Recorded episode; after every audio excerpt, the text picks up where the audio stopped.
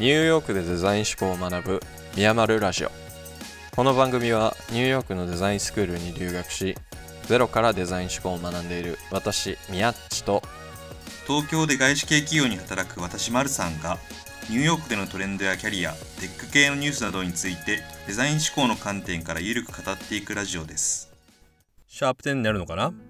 まあデザイン思考5ステップが終わって次なる冒険へ宮っち連れてってください。はい。じゃあ今日はですね、えーはいはい。今までちょっとデザイン思考の話をしてきて、なんかこう、デザイン思考の話を聞いてると、これだけでビジネスって成り立つんかとか、うん。あのこの話を聞いて今俺がやってるビジネスってどう使えるかなっていうそのどう使えるかなっていうのはかなり懐疑的な意味でどう使えるかなっていう、うんうんうん。疑問が浮かんだ人も結構多いんじゃないかなと思っていて、うーん。クソ役立つやんけど。そうそうそう。そこまでは思ってほしくないけども。はい、まあまあ抽象的だからなかなか日常に生かすの難しいよねみたいな。そうことを思ってらっしゃる方も多いかもしれないですね。うん。そうそう。で特にまあ多分丸さんも言ってたと思うんだけどビジネスのフレームワークが決まってる環境下において、こういう思考方法っていうのは、まあ、ううんんどちらかというと非現実的というふうに捉えられがちみたいな話もうん。過去にあったんじゃないかなと思っていてじゃあそうのんデザイン思考ってどういうところで使われていてどういうふうに使うべきなのみたいな、まあ、例をちょっとお話できたらなっていうところで今日は三菱 UFJ リサーチコンサルティングさんが書いていたあレポートをもとにちょっとお話をさせていただきます。ほいほいほいほいシンクタンクさんですかね。そうねはい。えー、とタイトル的に言うと、おデータ活用とデザインによっていかに価値を創出するか。はいはいはい。ていう。論文のテーマみたいな。そうそう。まさに。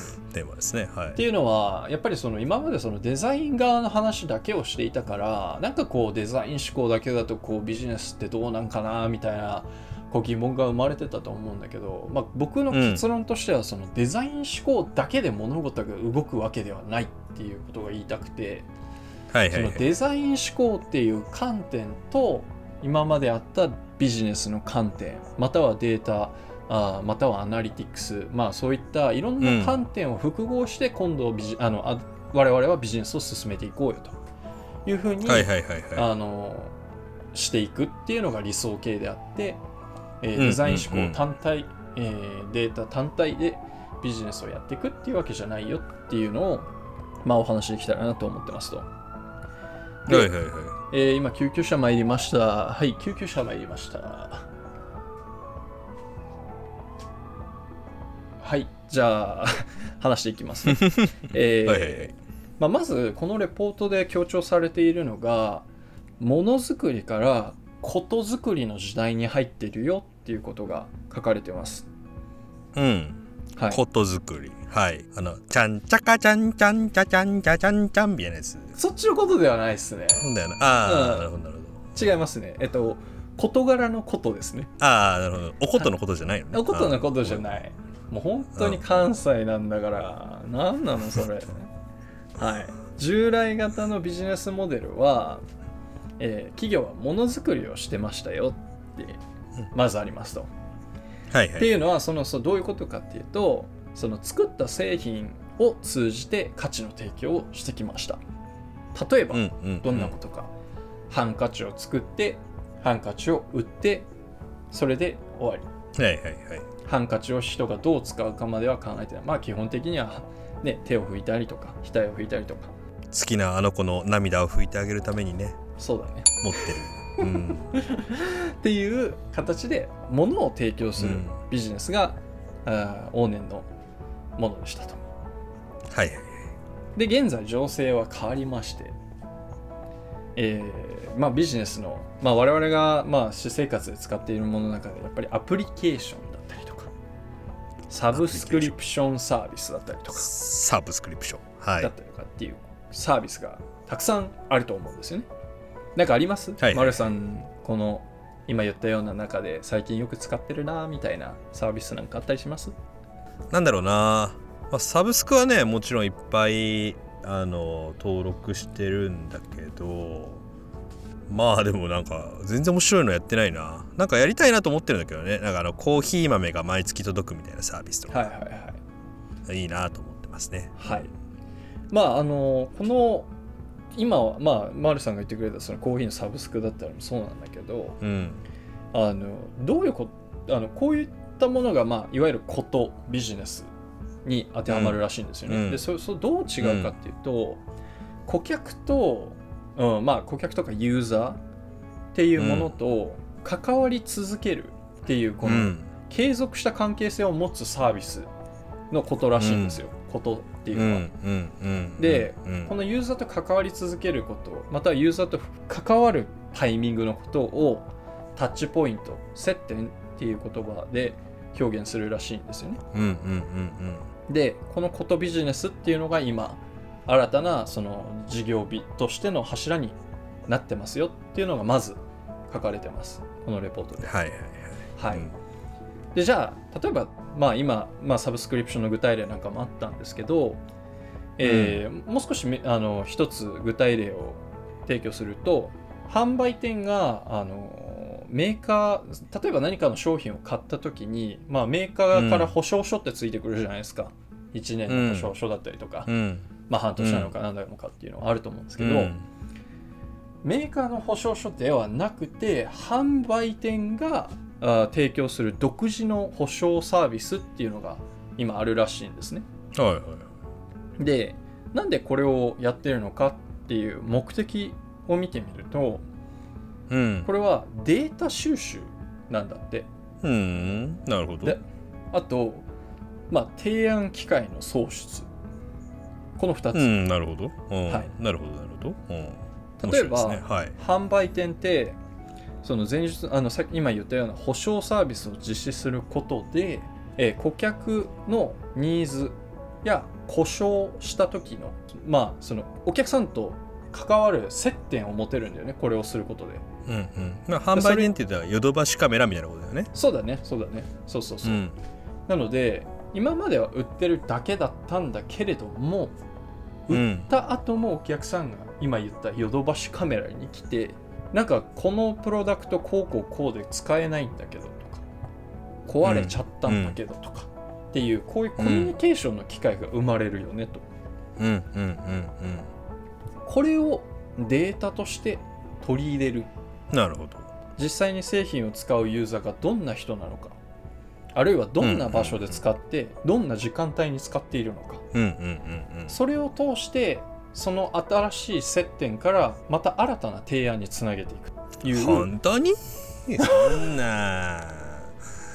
なまあそういう書いてあるということなんですね、はい、っうんていうのがあいやいやります。そんなことができたらねそれは素晴らしいことだと思いますけど。はい。まあでも実際にそういう保証サービスっていうのは提供されてるわけなんで。まあまあまあね。概念としては、まあ、こういうふうにビジネスモデルが組まれているという話なんですね。うんうんうんうんで、まあ、今のその話したポイントとしては、まあ、変化のポイントとしてはうん。購買情報だけでは得られなかった情報を物の売り買いだけで得られた情報だけではなく、サービスを通じて新たな情報のその収集につなげていると、なるほど。うん、製品や販売という点でつながっていたユーザーまたは顧客さんとのタッチポイントその接点を増やすことでより多くのデータを収集していくっていうことになっているそうです。じゃあ例えばわかんないけどヨドバシの保証ヨドバシの独自の保証みたいなのがあってなんかゴールドポイントがうん。あったらこういう保証に入れますみたいな入ってでそれで、まあ、その期間メーカー保証が切れてるけどそのヨドバシが独自で保証してるくれてる期間内に、まあ、例えばまあなんか物が壊れたとしましょう。うん、だからまあこのビデオデッキ ビデオデッキビデオデッキじゃないね、まあ、ブルーレイレコーダー。話やねん。昭和か。ブブルーレイレコーダーが壊れてしまったんやけどどうしたらいいですか、っていうことを言ってこうなんかもうなんかなんぼこうてもこんなん壊れへん言うたやんけみたいなことはくどくどくどと、うん。まあ、ヨドバシのお兄ちゃんにこう文句を垂れるわけじゃないですか。うんうんうん。その文句を垂れてるこの文句がデータとして保存されてるっていう、うんうんうん。そういうことを言ってる。まあ概念としてはそういうことになるよね。そうそうそうそう、うん。なるほどなるほど。そう。下手なこと言っちゃダメだってことだね。う んまあまあまあまあ。下手なことって何を言うの、逆に。こいつは口が悪いみたいな。レ点チェックされてるかもしれない、まあね。あのうん。うん、丸さんといううん まあ顧客情報として残ってるかもしれないよね、うんうん厄介な客だっていうことでマーキングされてる可能性あるね、そうそうあるある。っていうところでまああのじゃあなんでこういうデータが必要なのかっていうとまあやっぱりそういうのを利用して製品利用における課題またはニーズっていうのをまず理解していこうっていうのと、まあ、新しいの機会を逃さないようにっていう風な形で、まあ、こういったデータを収集するっていうことがまずそもそも増えているその,、うん。そのデータを取ろうとすることが増えている。でなんかさうん、っていうところで、まあ、接点を増やそうとしているっていうところで考えるとやっぱアマゾンってめちゃめちゃすごいなと思ってさもうなんか生活のあらゆるところに接点を持たせようとするじゃんアマゾンって今までってウェブ上で自分の欲しいものをポチポチってやるのがアマゾンだったのがいつの間にかまずテレビはアマゾンプライムになっていて、まあ、耳もアマゾンプライムミュージックが聴けるようになっていてで、まあ、ここまではなんかデジタルの領域である程度じゃあまあ想像できたよって言える人もいるかもしれんけど、うん。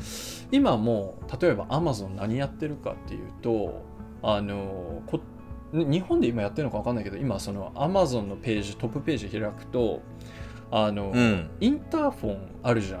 ピンポーンのインタうんうーフォン、んうんあれをアマゾンが提供してたりしていてそのカメラ付きで誰がいつどこで来たか録画してますよとか、うんあと、うん。うんなんか健康器具も実はもうこっちではやっていてなんかそのうん。目覚まし時計みたいなやつを部屋に置くと、まあ、まず朝うん。ライトで照射して起こしてくれたりとか、なんかそのうん。睡眠の質をトラッキングしたりとかっていう形で、もう本当にあらゆるところの その生活のね。まあアレクサを中心に据えてうん。まあアレクサはめちゃくちゃ赤字を垂れ流してるってことで死ぬほどリストラされてたけどあそうなんだ。この間。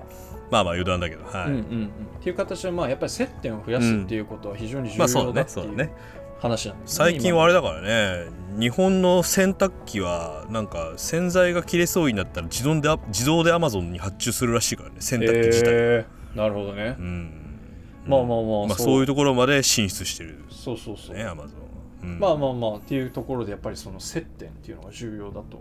でじゃあそのエクスペリエンス体験っていうのはどういうことを指すのかっていうと一応定義があるみたいで、えーうん。体験の定義としてはまず実際にそのプロダクトサービスを使うっていうそのタイミングを軸にその前後製品やサービスに出会う前の体験利用前のまたは期待値っていうのと商品の利用中っていう体験の期間と利用し終えた後の自分たちの感情や感想っていうこの大きく体験が分けられるそうです。なるほどなるほどはい、まあジャーニーマップみたいな話はね5まあそうだねステップの中でも触れたのにまあ少し似てるっていう感じかなそうそうそうそうそう。っていう中で文脈と体験という言葉が今ちょっとこうこれからお話しするんですけど文脈という言葉ができで出てきます。はいはいはい体験の中には文脈が存在するそうです。うんまあまあなんか言わんとすることは分からなくもなさそうな気がしますね。はい、文脈の変化によって体験は変化すると。で、うん。じゃあまあ、具体例をここからまた説明していくと掃除機はい。ってあるじゃないですか。で掃除機っていうのは吸い込む空気の量かける吸い込む圧力イコール吸引仕事率っていうその掃除機のパワーを測る方程式があるらしいんですよ。なるほどなるほどはい。っていうところで、まあじゃあこの話を聞くと掃除機を買うっていうことをしないといけなくなったら吸引仕事率の高い掃除機買えばええやんってなると思うんですよ。うん、まあそうだねまあ、うん、そうだと思いますはい。いっぱい吸い込んでくれるカービィみたいなやつがいいと思いますそうそうそうそう。カービィよねそうんうでじゃあこの数値だけでは見えないところの話が今度加わってくる。やっぱり吸引力の大きいものっていうのは、うん。音がうるさかったりまたは重たかったり、本体が大きかったりっていうはい。別の側面が生まれてくる。うん。うん。ですよね。でそうだね。そうです。はい。じゃあそういう側面を日中仕事で留守にしている家庭で、まあ、夜にうん使いたいなって思ってる人が使えたりするのかな？使えるかな？使いやすいかな？うん。または階段があったりとか、高齢者の方だったりとかっていうこういう方々のことも考えるとさっきの吸引仕事率だけで物事は解決できるのだろうか？っていう話にうん。なっていきます。うん。うん。でさっき言った文脈っていうのはこういった生活状況うん。っていうのを踏まえて、えーまあ、まあ文脈というふうに今のような、えーことを文脈というそうなんですね。はいはいはいまあだからうん僕の中ではこの文脈って何かなって考えた時に多分なんつうの、うん英語の 5W1H みたいないつどこで誰が何をみたいな感じのものをまあ文脈と言ってるのかなっていうふうにあの解釈しました。はい。なんかその、まあ、例えば掃除機だったら掃除っていうものを取り巻くうん。この一連の動作の中に、まあ、まあ文脈と呼んでるものがあってその文脈の中にはその製品差別化にすごく有用なものもあるよってことそうそうそうそうそう。が言いたいってことだよね。そううんまあ問題定義みたいな話にやっぱ似てるっちゃ似てるかなっていう気がしますよね。そのなんかユーザーの体験の中でここが大事なんだっていうふうに切り取るみたいなうんことになってくるのかなっていう感じかな。はい。っていうので、うんまあやっぱりそのそうそうそうっていうところですね。うんはいでじゃあそのデータ活用っていうのとデザインどう関わってくるんですかっていう話になってくるんだけどはいはい。そのさっき言ったその文脈っていうものを一事業者が習得することってすごく難しい。まあ、要はなんつうの自分の商品を使ってくれてるユーザーが、まあ、常にどういうふうに使ってるかなんて把握できることってかなり難しいというかそれが実現できてる企業って少ないよねっていう話だと思うんですよね。はいはいはいはい。はい、うん、でじゃあその対策としてその文脈っていうのを、そのデータうんうんうんのギャップっていうのをねその足りてない部分っていうのをギャップを埋めてより良いサービスを考える。有効な、うんうんうんうん。あー手段。それは何かっていうとユーザーリサーチっていう、まあ、デザイン手法ですね、うん。うん。うん。ジャーニーマッピングとかもまさにそうだしペルソナとかもそうだしまあうん。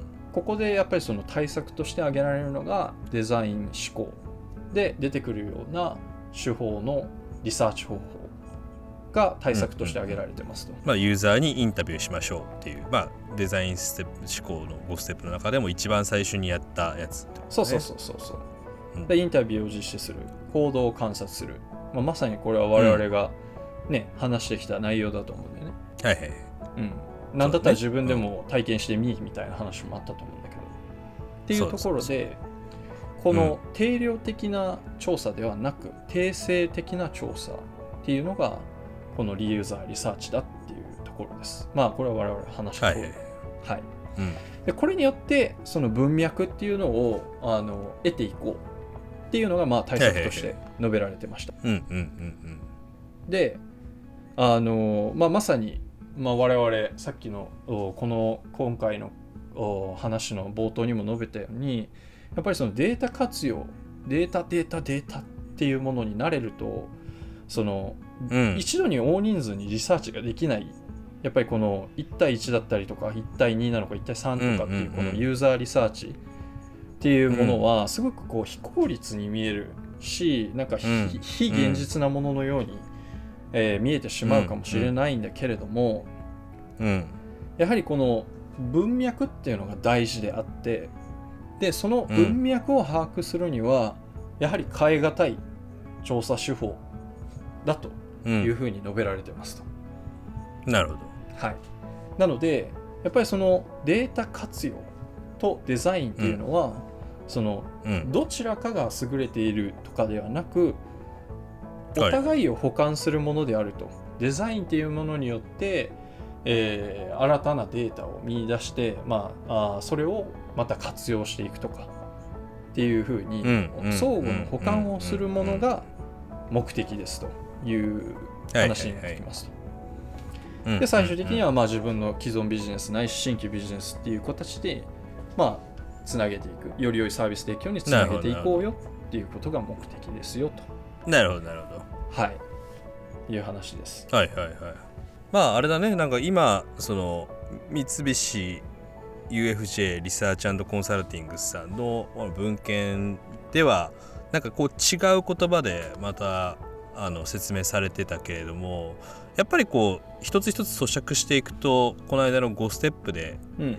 あの話したようなエッセンスが散らばってるというか、うん。まあ、すごく本質的にやっぱ同じことを言ってそうだなっていう気がすごいするよね。うんうん。まずユーザーの体験っていうのが大事だっていうこととまあ、うん。俺らも繰り返し言ってた通りそのまあでもそのデザイン思考っていうのはそのデザイン思考単独で成り立つものではなくて、うん。まあ、定量的なものと定性的なものっていうのがこううまく補完し合って、うん。まあ、補完関係にあるんだよっていうこと。そうそうそう。うんうんうん。なんだそうそう。しやっぱりそういうことを、まあそのまあ、実際のそういう掃除機だとか、まあ、販売店、まあ、家電量販店みたいな販売店っていう場においてもそういった、まあ、データ的な活用方法っていうのと定性的な情報収集っていうのはどちらも採用されてるよみたいなそうそうそう実例もあるってことだよね。ん。そうそうそうそう。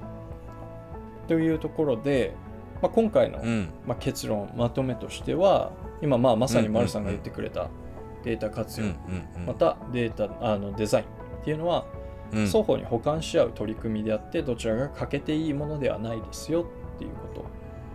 うんうんうん。で企業はデータ活用さらにデザインの両輪でユーザーの価値を考えて事業につなげていくことが重要です。というふうにこの論文では明記されてました。なるほはい以上です。どはいありがとうございます。まあそうだね、はい。なんかこうデザイン思考っていうものをまた一つの新しい観点から捉えるとまあやっぱりまあ繰り返しになるけど本質的にはやっぱりかなり近しいことをみんないろんな人が言ってるっていう感じなんだね。その通りです。うん。はいありがとうございます。まあ思ってねこうまあこれをもとにこうまあ今回のもね具体例って言っても企業名とかなかなか出てこなかったからうん。まあ、こどんどんねそういう具体的にみんなが想像しやすい企業の、もう本当にあるプロダクトみたいなことにフォーカスしたもっと具体的な話っていうのをねやっていければうん。より解像度も高まっていくかなっていう気がしますね。まあ徐々に徐々に上げていきましょうそこは。うんそうだね、じゃあじゃあ本編はこんな感じでよ,、はい。よろしいですかね。はい。はい。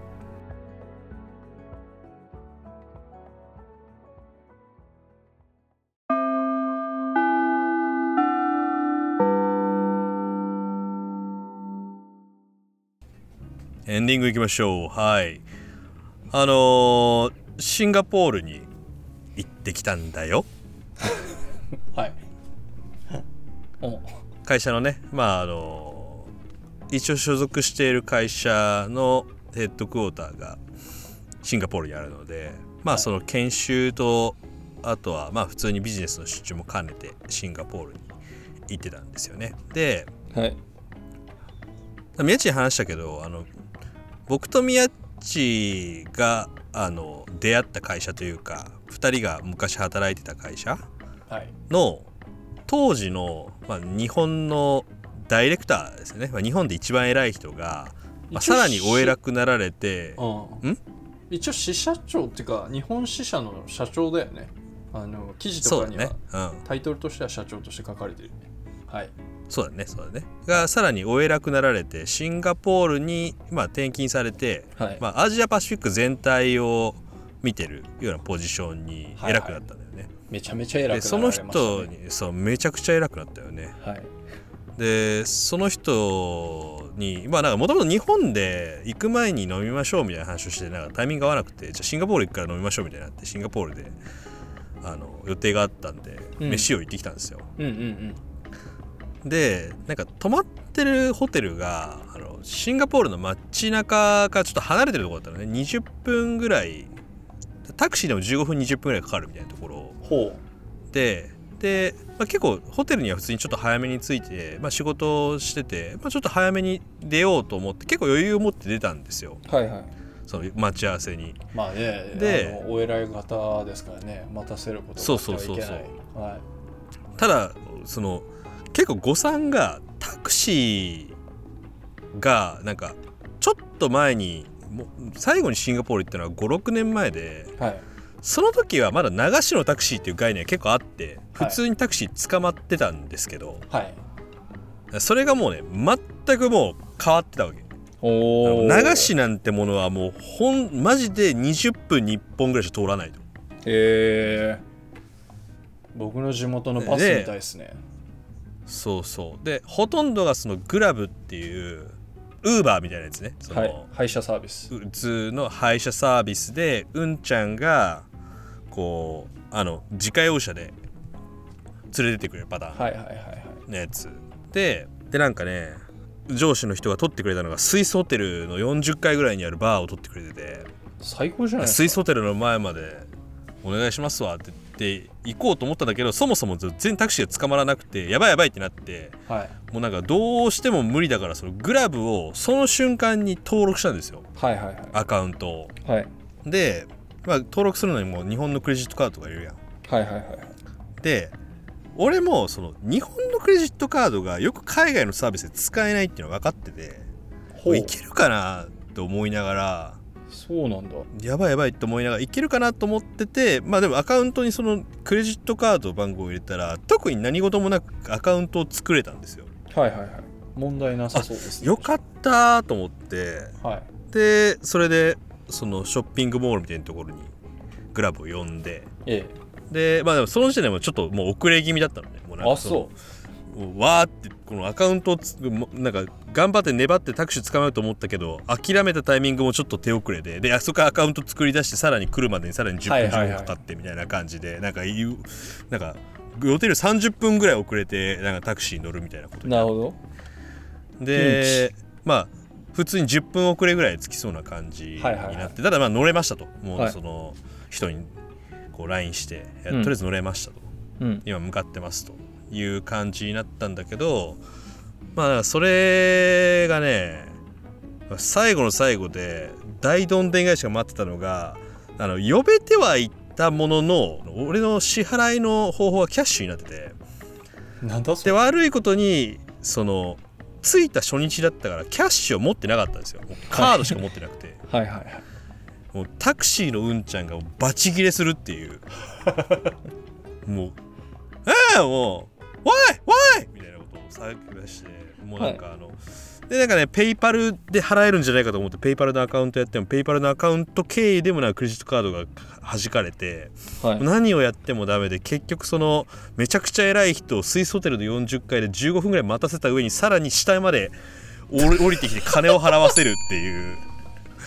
めちゃくちゃ大失礼なことをするっていう 事件が発生しましたやねだね。やりましたねあれは、ね。まあなかなかできないですよはっきり言って。す あそこまで失礼なことはね相当偉いからね。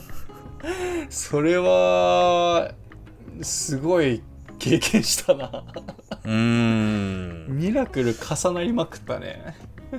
そうなんだよねスイスホテルの前に着いてスイスホテルの前からさらにこうなんかもうそのグラブを予約してるあの親子みたいなのが待ってるんだけど俺がもうなかなか支払い終わらないからその親子も乗れなくてもう すごいもういろんな人を巻き込んだ珍道中になったっていうのがまあありましたね。ああなるほどなるほど。うーん。まあシンガポールに行く際はね本当にそれ気をつけてほしいな。タクシーまず乗れないっていうこと。あ空港は乗れるんだけど空港はあのガンガンガンガンそのメーターのタクシーが空港には来るからうん。空港から街中に行くのはできるんですけど街中内でタクシー乗ろうと思うとマジでもう無理だっていううん。ことをみんな気をつけてほしいな。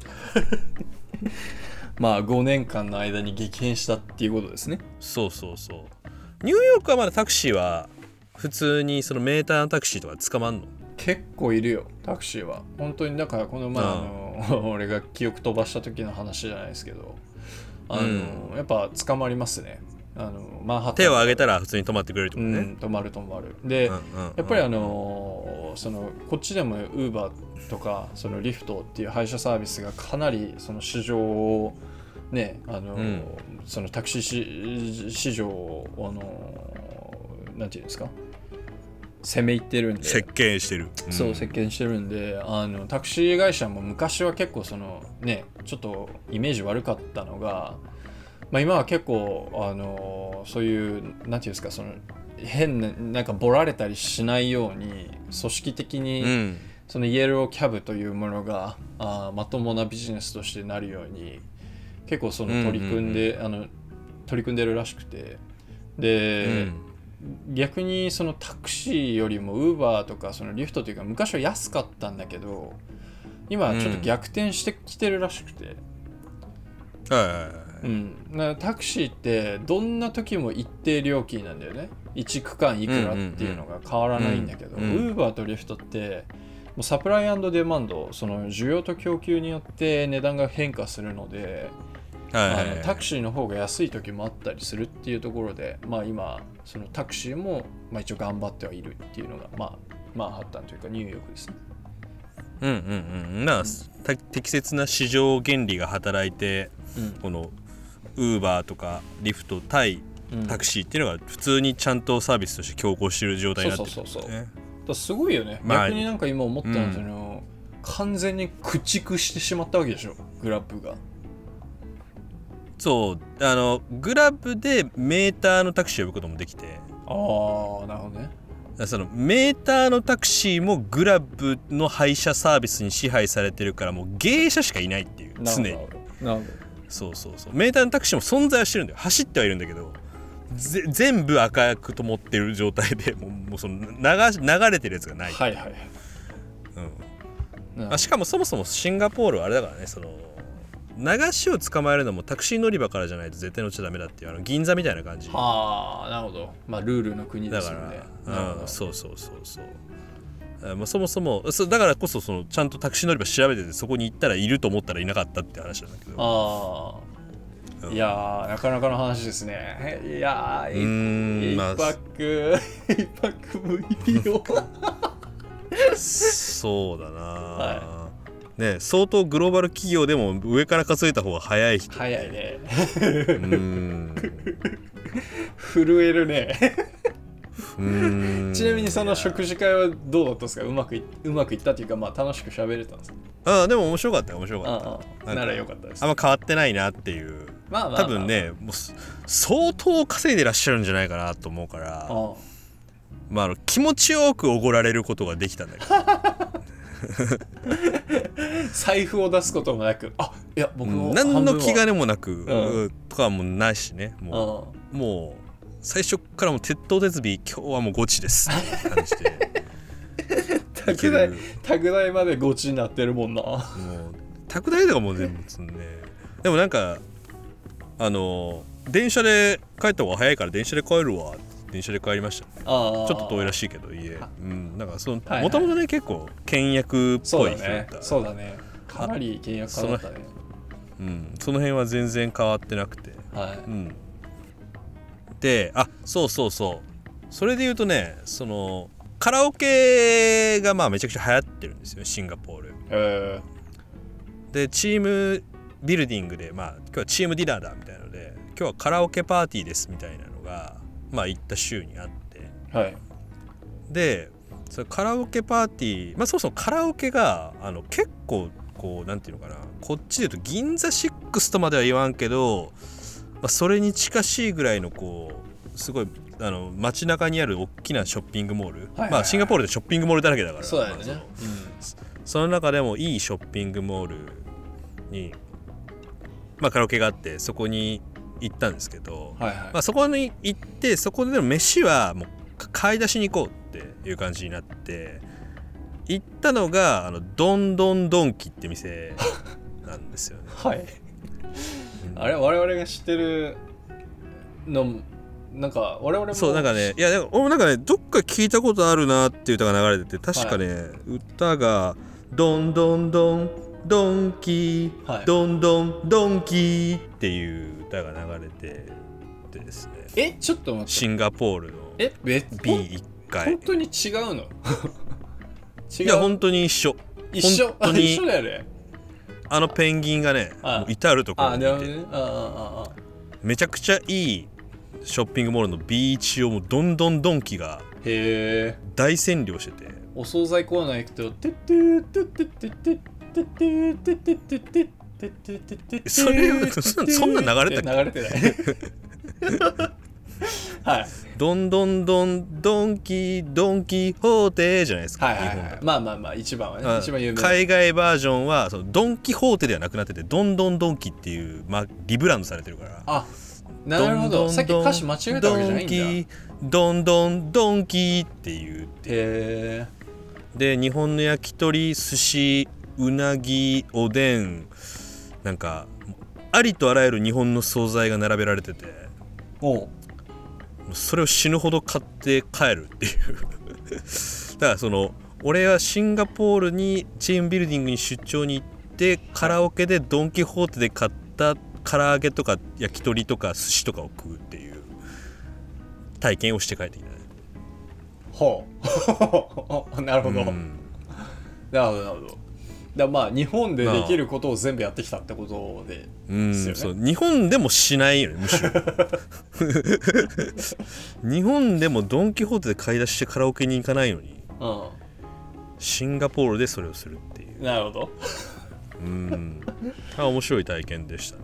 はい。なるほしかも結構ね普通に安くてど、うん、たこ焼きとかも何ドルぐらいやろ？6700円。でまあシンガポールご存知の通り物価高い国なんですけどうんもうなんかそれぐらいまでに日本のこの庶民の味がうん浸透しててかつ味も普通に美味しくて。うん。まあまああの普通にス日本のスーパーのお惣菜ぐらいのクオリティはある、まあそれだまあ、それがいいのか悪いのか、か、うん。いやいや食えるしそうそうそうそう、うん、そうそうだからおまあまあ、うん。日本のスーパーのお惣菜の味がするなーっていう感じ、うん。いいねんそれは、まあ、シシンガポールドン・キホーテぜひ試してみてください、そこなん？グラップは。うん、